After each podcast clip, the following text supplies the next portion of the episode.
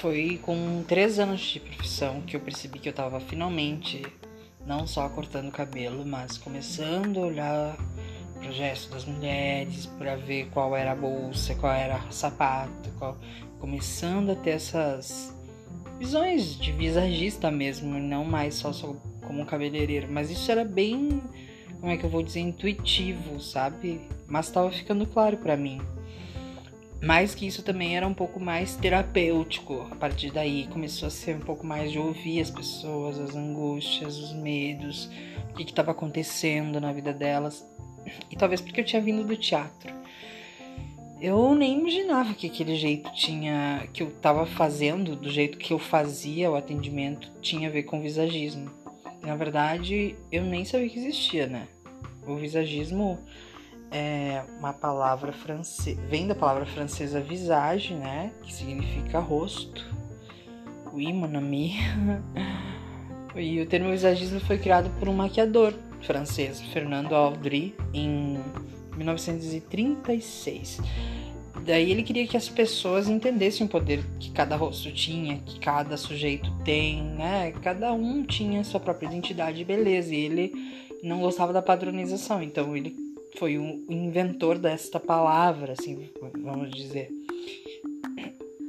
Palavra ou terminologia ou a utilização da terminologia certa, né? Porque ele não se encaixava em nenhuma, então acho que ele mesmo viu que tinha a ver mais com uma teoria geral do rosto.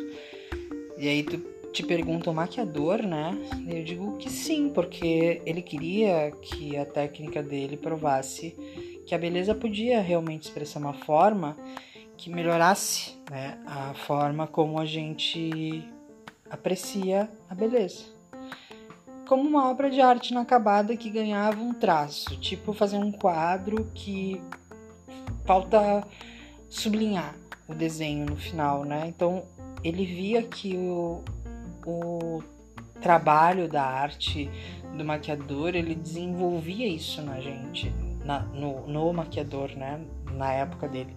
E foi um dos primeiros estudiosos a ver que tinha uma ligação entre os dentes, a sobrancelha, a harmonia e uma série de outras coisas. Os meus três anos de cabeleireiro não eram uma glória, assim. Tipo, eu passei muito trabalho nessa época e eu trabalhava mesmo para sobreviver, assim. É, adoro falar uma frase do Osho que diz você pode sobreviver, mas sobreviver não é vida. E eu tinha muito pelo chão e não sabia ainda como é que ia deslanchar minha carreira, né? Mas eu fiz muita coisa, assim, trabalhei muito em busca de perceber tudo sobre o que a cliente uh, precisava, sabe? Mas para ela se sentir bem, fazer com que o resultado dela fosse mais seguro, mais rápido também porque eu comecei a perceber que o tempo das pessoas era limitado, que elas queriam ganhar tempo, né? Resultado e tempo, elas queriam os dois ao mesmo tempo.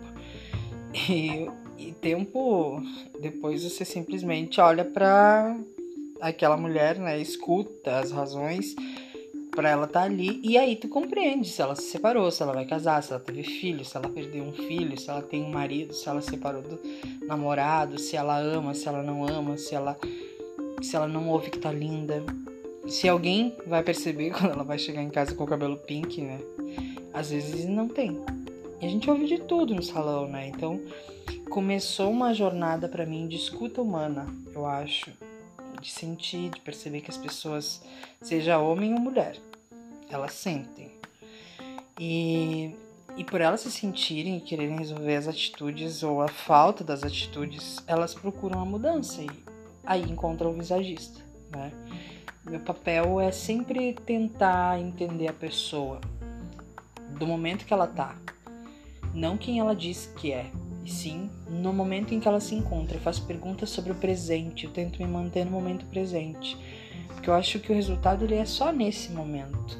Daqui seis meses pode ser outra coisa completamente diferente, porque vai ser um outro estado de emoção, de sentimento. E e a mudança, ela, ela deveria começar, né, por dentro, a gente sabe.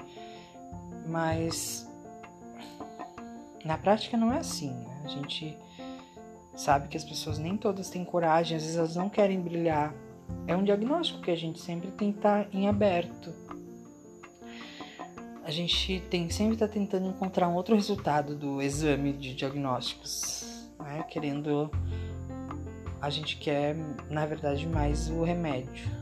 A gente quer corrigir a dor para ela parar e o cabelo é uma das formas de corrigir isso, né? Outras vezes o cabelo simplesmente perdeu o corte e a nossa imagem no espelho nos cobra, né?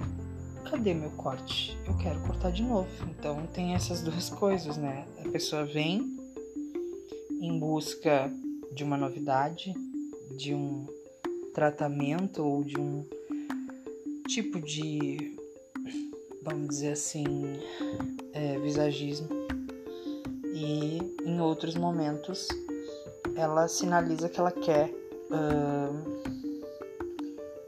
uma, uma mudança agora e depois a gente pensa no resto.